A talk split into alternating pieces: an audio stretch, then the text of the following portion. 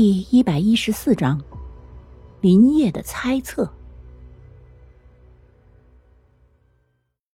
林业目光一闪，带着几分嘲讽说：“我不过就是很好奇，这家伙到底藏着什么秘密而已。你那么紧张干什么？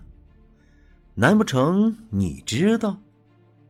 西雨目不斜视的看着林业，说：“那是他的秘密，关你什么事？”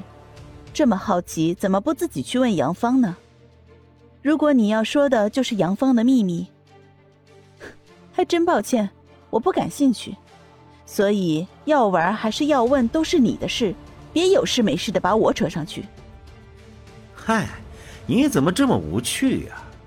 你就真的不好奇杨芳为什么说他是假魂，而且还说什么蓝冰儿出生之时他就跟上去了？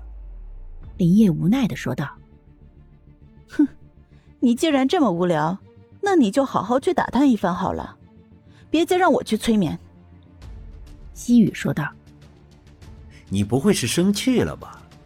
这又不是什么大事儿，不过就是让你帮帮忙而已，用得着这样吗？”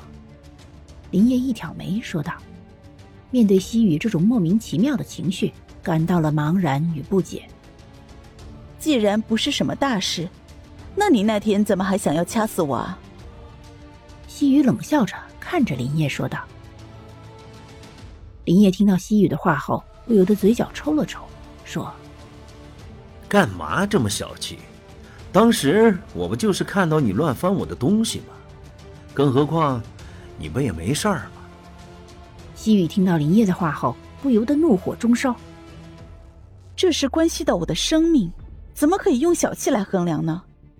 我是在维持我的生命，林叶，你不觉得你说这话很有歧视吗？你对于别人的生命怎么可以这么轻视？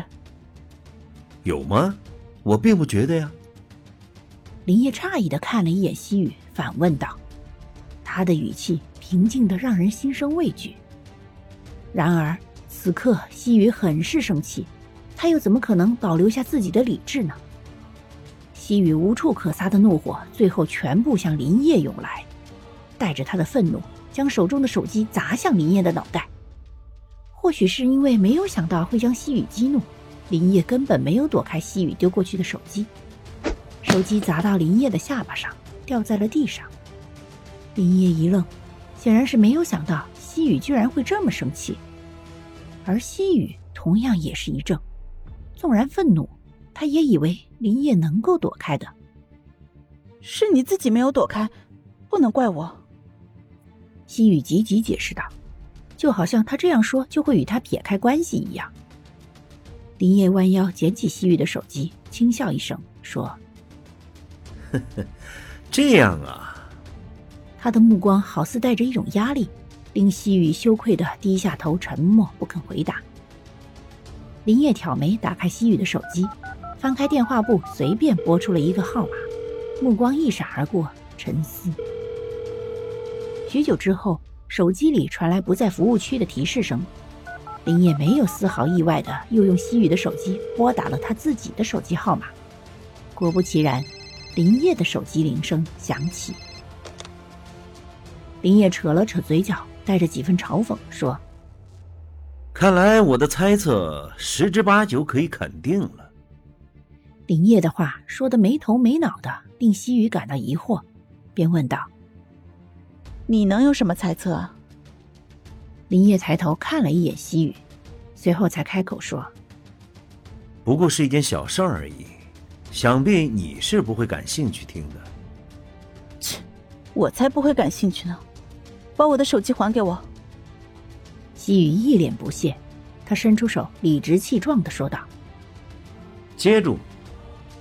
林业一边说，一边用力去丢，他把握的力度正好，直接丢在西雨手上。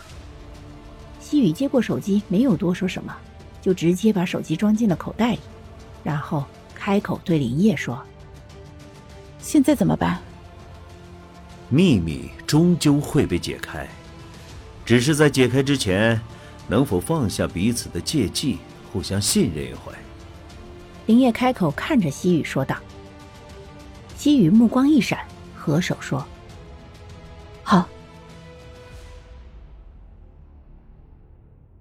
本集播讲完毕，下集更加惊悚，记得要听啊！